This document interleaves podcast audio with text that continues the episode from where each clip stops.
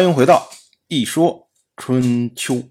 鲁国第十七任国君鲁申进入在位执政第二十四年，本年的秋天，郑国元太子郑华的同母弟弟郑章流亡到了宋国。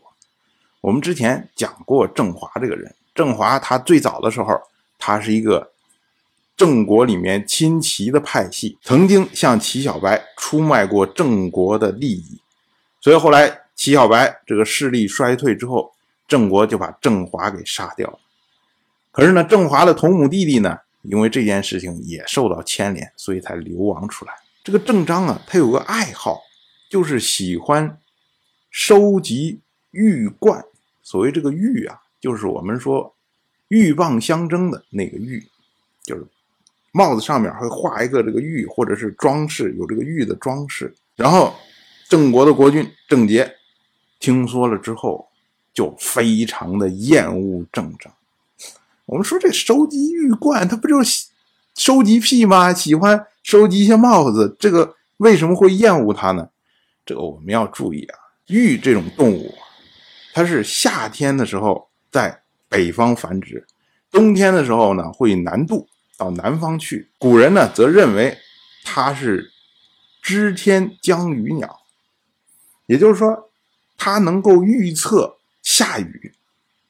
所以，像玉冠这种东西，一般都是属于上知天文，哎，下知地理这种非常有才能的、名声在外的这种人才会戴。郑章他本来是一个流亡的人，跑在外面。他竟然呢，还喜欢收集这个，那么对于郑杰来说，郑杰就会觉得你到底有什么心思，有什么想法你是要搞一些影响力，然后趁这个机会再打回来吗？还是要怎么样啊？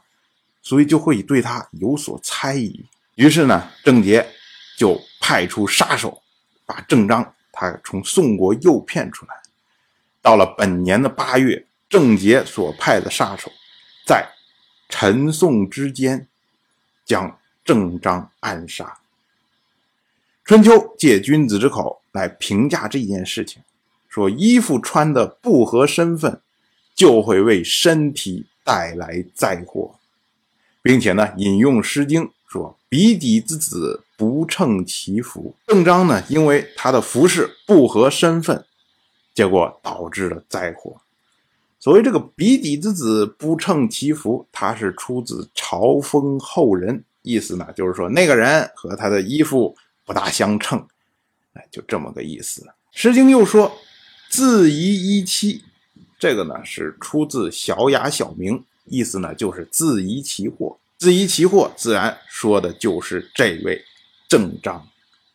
而夏书也说地平天成，这是。出自《伪古文尚书·大禹谟》，意思呢就是说天地是相互对称的、相互对应的。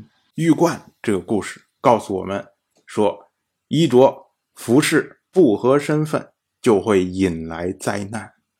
可能有的朋友会觉得说：“哎呀，这个衣服怎么穿，这是我的自由，我要穿成什么样，这是我的风格。”所以呢，你玉冠这种含义。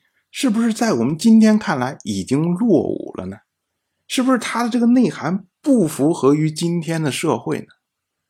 我们要说啊，的确，我们今天这个社会是一个相对扁平的社会，这个阶层啊相对来说会比较少，也很少有某一个阶层他会标榜我们有什么特殊的服饰。嗯，当然除了那些有特殊制服的人以外，而且呢，我们的社会现在对于穿衣打扮这件事情相对来说比较宽容，比如说我们在地铁上可以看到很多人穿着这个二次元里面这个动画人物的服装，哎，大家都是报以这种羡慕的，或者觉得哟好漂亮，哎，这这种感觉不会觉得说，哎，你怎么这么着穿的就出来了，不会有这样的情况，或者比较少有这样的情况。